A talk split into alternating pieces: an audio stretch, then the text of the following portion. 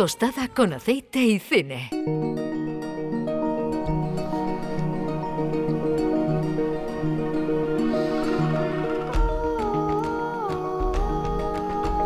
Diez y 36 minutos. Algo tiene que ver, ¿verdad, Juan Luis Artacho? ¿Qué tal? Muy buenos días. Muy buenos días, Carmen. ¿Qué tal? Lo, ocurrido en Brasil con, bueno, pues con las películas, ¿no? Que traemos hoy, no, no exactamente, no es que recojan, bueno, eh, actos eh, violentos, eh, digamos, con un componente político, pero sí hablamos de películas en las que se recogen como grupos, ¿no? De personas se toman la justicia, ¿no? Por su mano.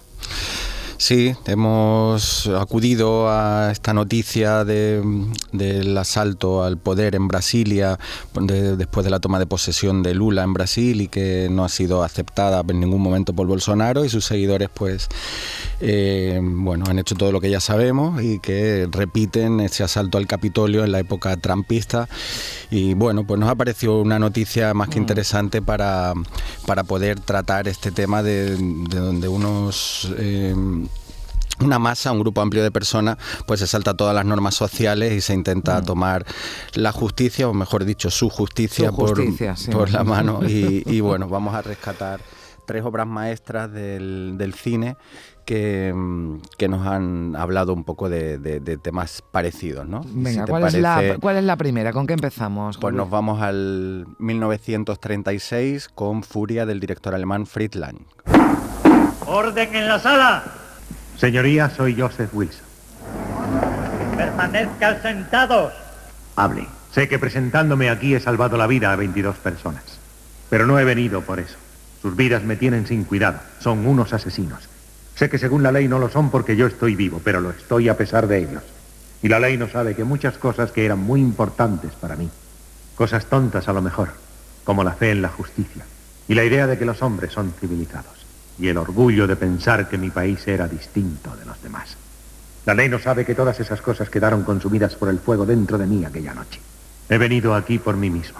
No podía soportarlo más. No hacía más que pensar en ellos a cada paso, cada minuto. Y no creía a Catherine cuando me dijo, Catherine es la mujer con quien iba a casarme. Puede que algún día un poco el maravilloso discurso de Spencer, Tracy, pero la radio ¿no? no, nos permite escucharlo entero. Bueno, eh, contamos un poquito, ¿no? Situamos un poquito la, la, película, ¿no? Para quien no la haya visto, estamos hablando de 1936, ¿no? Una película de 1936, eh, pese a que... Mm, bueno, hablamos muchas veces, ¿no? De las que no envejecen mal, ¿no? Y esta podría ser una, una película, ¿no? Porque la, la, la, trama tiene, bueno, podría ocurrir, ¿no? En cualquier, en cualquier momento, ¿no? Y en cualquier época. Sí, por desgracia descubrimos que la democracia es más frágil de lo que creemos y que hay que cuidar mucho a las instituciones porque pueden pasar eh, cosas como, como esta, que no son tan lejanas en el tiempo, pero vemos que en países que pensamos que, está todo mm. muy establecido, pues empezamos a dudar de esa firmeza del Estado y, hay que cuidarlos mucho. ¿no? Pues en el 36, que es un año que en España recordamos bien, pues en mm. Estados Unidos, Friedland, saliendo de Alemania, de su Alemania natal, rueda su primera película en Estados Unidos y estamos ante uno de los, para mí, 10 mejores directores de la historia del cine, con esta primera peli americana que coge un, tema eh, basado en un hecho real, un linchamiento público ocurrido en California en el año 33, y esta peli que está producida por J.L. Mankiewicz, que fue el director posteriormente de La Condesa Descalza con Humphrey Bogart, pues digamos que bueno, ahí hay una serie de, de artistas importantes detrás de la peli para hacer esta grandísima obra maestra, donde Spencer Tracy eh, hace un viaje para ver a su novia que trabaja en otra ciudad porque ellos van a casarse, pero ese viaje lúdico, placentero y de felicidad, pues se trunca en, la localidad de Strand, donde el sheriff detiene a, Spencer Tracy como sospechoso de un secuestro y eh, la sociedad lo sentencia sin prueba ninguna. ¿no? A partir de aquí es el arranque de, de esta peli de denuncia de un alegato en defensa de la democracia, de la presunción de inocencia y de las atrocidades que podemos cometer bajo el anonimato de la masa. Esos son un mm. poco los temas que, que trata la película y también eh, la falta de confianza en la justicia en aquel momento, ya habían pasado muchos años desde aquel viejo oeste, pero todavía estaba, digamos, la democracia consolidándose y se le notaban sus sus carencias y sus debilidades, ¿no? Y, en este caso, ¿no? Aunque, bueno, pues eh, al protagonista se le, se le detiene, ¿no? La turba, ¿no? Eh, bueno, pues como dices, ¿no? Actuando cada uno escudado, ¿no? Por esa, por esa masa, bueno, pues acuden a la comisaría saltándose, en fin, todas las leyes, ¿no? Y toda la, democracia y toda la presunción de, inocencia. Bueno, película muy recomendable. Muy... Sí, y recomendar también a, Fritz Lang en general, que, hoy en día lo, tenemos a golpe del mando en varias plataformas,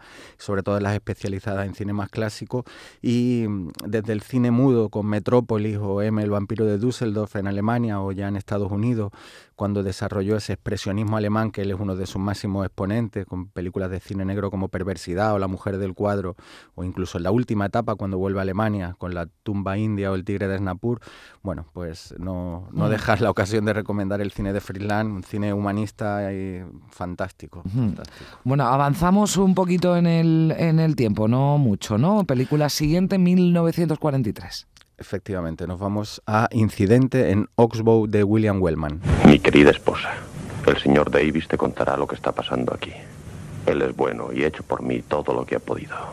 Supongo que también aquí habrá otros hombres buenos, pero no saben lo que hacen. Lo siento por ellos, porque yo acabaré en un momento y ellos llevarán esto en su conciencia durante el resto de sus días. Un hombre no puede tomarse la justicia por sus manos sin herir gravemente la conciencia de la humanidad porque entonces no es que infrinja una ley, sino todas las leyes. Y la ley es algo más que palabras en un libro, o jueces, o abogados, o sheriffs encargados de que se cumpla. Es todo aquello que los hombres han determinado acerca de la justicia y del bien y del mal. Es la propia conciencia de la humanidad la propia conciencia de la humanidad, ¿no? Decía las leyes más allá de lo que lleven escrito, ¿no? Es un buen resumen, ¿no? De esto que hemos escuchado en Incidente Knockbox, de esto que estamos, que estamos hablando, ¿no? Y en torno a, dónde está girando el tema. ¿Qué podemos contar de la, de la película, Juan Luis? Pues eh, si antes era el doblador de Spencer Tracy, ahora era el doblador de Henry, Fonda, pues hablamos de dos de, los, de las personalidades más importantes del mundo de la historia del cine, ¿no? De, ya no solo como actores, sino algo que trasciende la pantalla y son personajes muy populares y muy conocidos para muchas generaciones.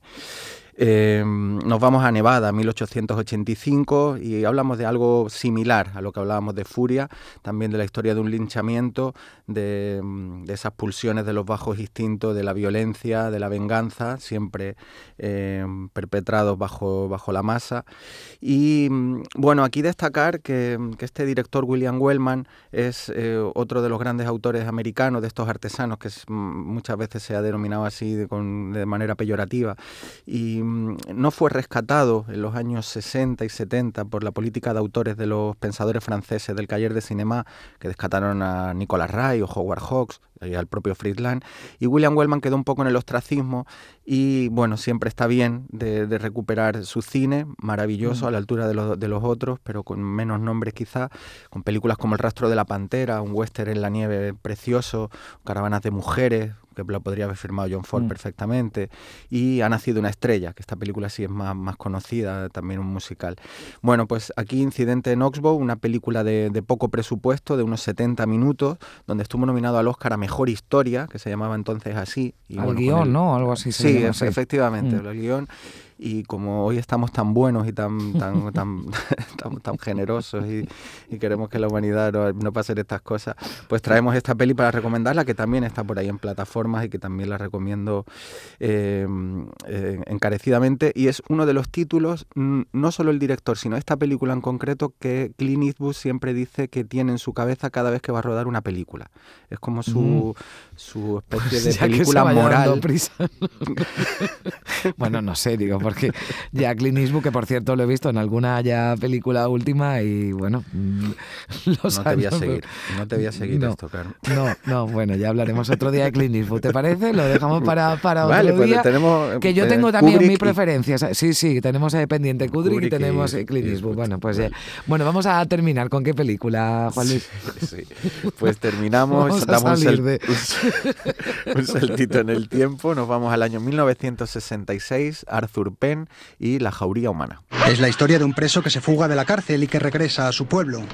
Ese va a ser el detonante para que estallen todos los conflictos adormecidos en esa comunidad durante años. Marlon Brando interpreta al sheriff de esa localidad que intenta por todos los medios aplacar la ira de sus habitantes. La mitad de la población está chiflada. Solo desean matar a alguien. La jauría humana fue el tercer largometraje en el que intervenía un joven actor californiano llamado Robert Redford, que película a película se iba a ir consolidando como una nueva estrella de Hollywood. Ya no puedo. Pues Bueno, Robert no- Redford, una joven promesa, ¿no? Por ahí. Pero bueno, mejor Robert Redford, Marlon Brando, o sea, bueno, también estamos hablando de un, de un, de un reparto de, de lujo, ¿no? Para esta película. ¿Qué nos puedes contar? Sí, bueno, eh, hemos rescatado tres pelis sobre este tema, Mm. pero es que son tres, tres maravillas, ¿no? Mm. Da, da- da gusto charlar con, sobre ellas y, y sobre todo ponérnoslas esta tarde-noche. Pues son películas más de, de noche, ¿eh? Porque... ¿De noche? son- Sí. Sí, yo no me la pondría por la tarde, me parece que son pelis más de noche, ¿no? un poquito duras. Y Depende esta sobre todo. Bueno, eso te iba a decir, que un poquito dura antes de coger el sueño, no sé yo, ¿no? Bueno, cada uno, depende de cómo tenga el sueño, ¿no? De ligero o no, que, que escoja. Pero la jauría humana, venga, que terminamos ya. Sí, esto nos ha hecho la introducción eh, de un documental de TCM que, mm, que tenían que se llamaba 50 películas que deberías ver antes de morir. ¿no? Eh, Arthur Penn, un director de la generación de la televisión americana, eh, como John Frankenheimer, eh, Lumet o Mulligan, pues eh, vienen a sustituir a los Friedland, a los que empezaron en el mudo y, y hicieron todo su cine, sobre todo en los 30 y los 40, pues llegan ellos en los 50 y los 60 haciendo pues cine con otra manera y otro estilo. ¿no? Arthur Penn, quizás su obra maestra sea Bonnie and Clyde, y al año siguiente, eh, que la hizo al año siguiente de esta La Jauría Humana, con en Robert Redford, que nos contaban hace un momentito, que es el primer papel principal de Robert Redford y que da un poco salto a la fama en, en esa película, donde Marlon Brando se lo come eh, literalmente y está por ahí Angie Dickinson, Jane Fonda, Robert Duvall, una película Mm. increíble de- de- de- en todos los sentidos. Y nos encontramos a ese Robert Redford que llega, que se escapa de la cárcel y llega a su pueblo y, y el único que intenta defenderlo es el sheriff, eh, porque casi todos lo- los habitantes del pueblo, como si fuese una cacería y una cosa muy lúdica, una especie de juegos del hambre actualizados, eh, es lo que quieren hacer con, con el pobre Robert Redford. En una sociedad mm, americana que nos da mm, como que el, sueño americano ya no, no existe, que no tiene cabida en una sociedad degradada moralmente eh, y nos habla de la lucha de clase, de envidia, del culto al dinero, del racismo, una sociedad podrida absolutamente y fue la película yo creo que le mete una bofetada eh, a, a Estados Unidos y a sus valores en los años 60 más potentes. Entonces una, una peli muy moderna y, y que también merece mucho la pena verla y que está todo, todo merece la pena de la propia historia, los actores, cómo está contado, el color de esta peli es maravilloso y, y también muy, muy recomendable. Pues ya lo saben, ya tienen eh, deberes eh, por la tarde o por la noche, ya dependiendo de cómo uno tenga el sueño. Furia, Incidente en Osbourg y La Jauría Humana son las tres eh, cintas que nos ha traído hoy Juan Luis Artacho. Que tengas buena semana. Un beso fuerte. Igualmente, un beso Adiós. Carmen.